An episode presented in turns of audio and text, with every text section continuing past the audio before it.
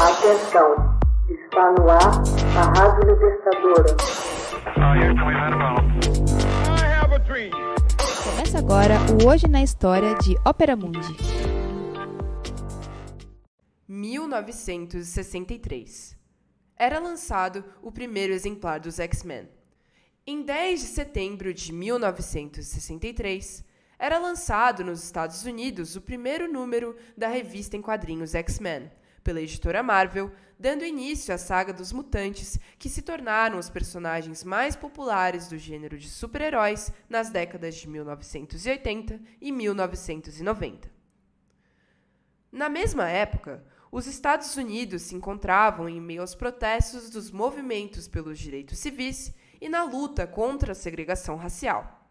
Treze dias antes do lançamento da revista, o pastor e ativista social negro Martin Luther King havia proferido o histórico discurso I Have a Dream, ou Eu Tenho um Sonho, em que pregava um país onde todos os cidadãos, independente de raça ou origem, pudessem conviver pacificamente nas mesmas condições.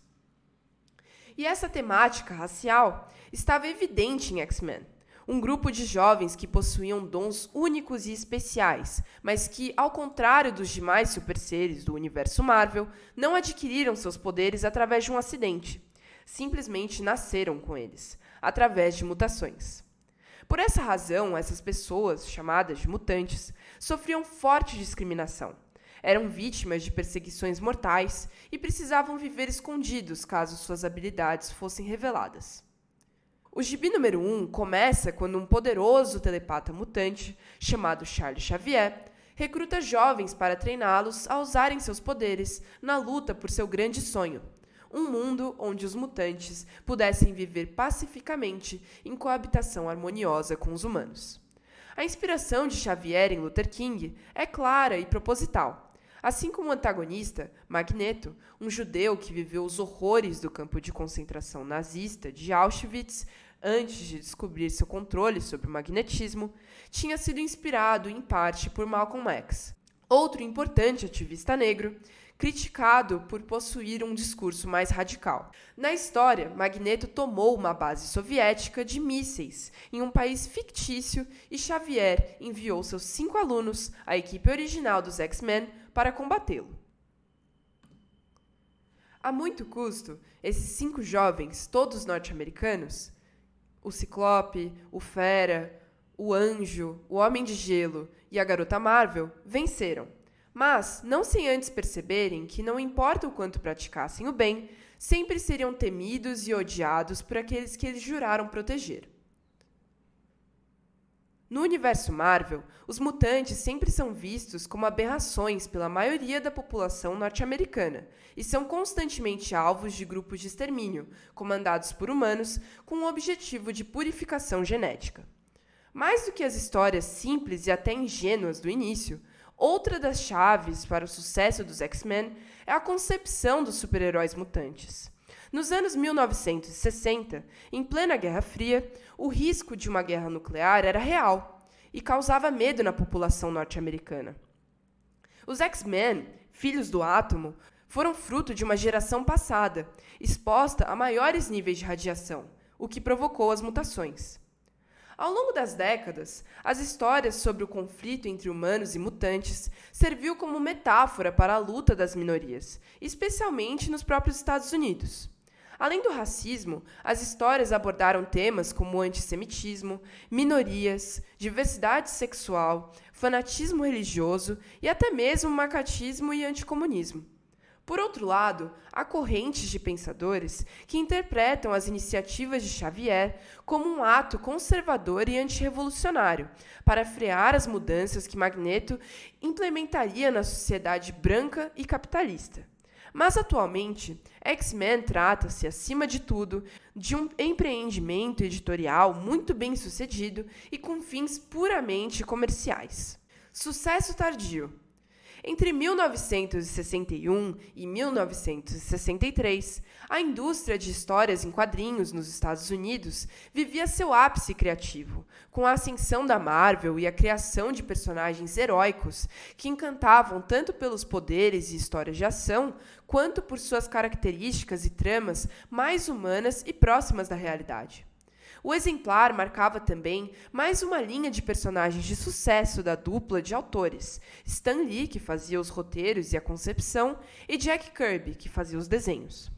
Nesse intervalo de dois anos, eles criaram uma série de personagens lendários que transformaram a Marvel de uma pequena editora de quadrinhos, por décadas especializadas em títulos de terror, em uma das duas gigantes do lucrativo ramo de super-heróis, ao lado da já consagrada DC Comics, de Superman e Batman. Juntos também criaram o Quarteto Fantástico, Hulk, Homem-Aranha, Homem de Ferro e a versão contemporânea do deus nórdico Thor. No mesmo mês de outubro de 1963, Lee reuniria alguns desses heróis para formar a super equipe dos Vingadores. De lambuja, Lee ainda criara, depois, o Demolidor e o Surfista Prateado, entre outros. Kirby, por sua vez, foi co-criador do Capitão América na década de 1941 personagem que seria ressuscitado alguns meses depois para estrelar nos Vingadores. Mas, ao contrário destes outros heróis, os X-Men demoraram para fazer sucesso.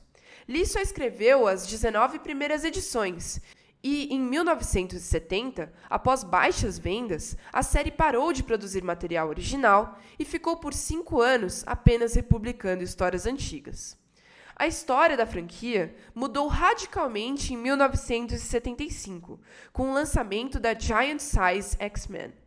As histórias ganharam em dinamismo e subiram de padrão graças ao trabalho do roteirista Chris Claremont, que escreveu o título por 16 anos contínuos, com retornos sem o mesmo brilho.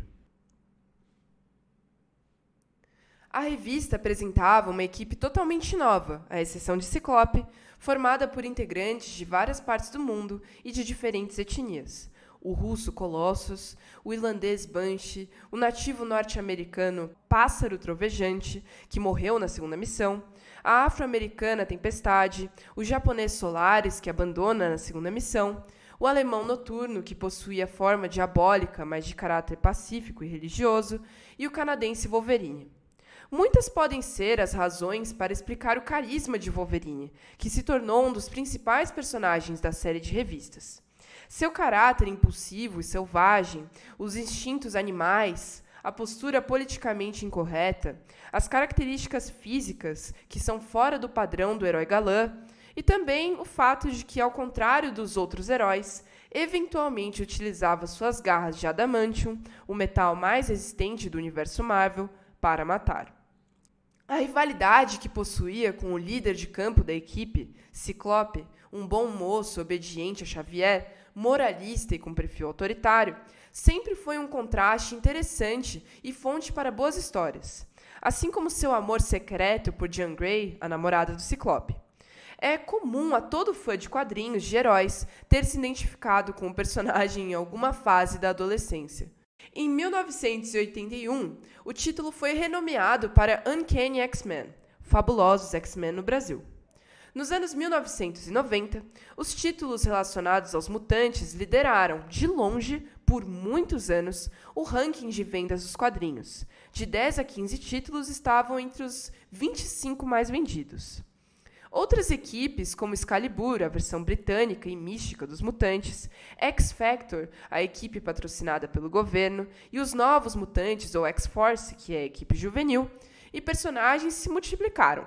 Em 1991, o lançamento da revista X-Men Volume 2, número 1, na saga que marcava o fim da era Claremont, bateu o recorde de 8 milhões de exemplares encomendados, entre 3 a 4 milhões vendidos.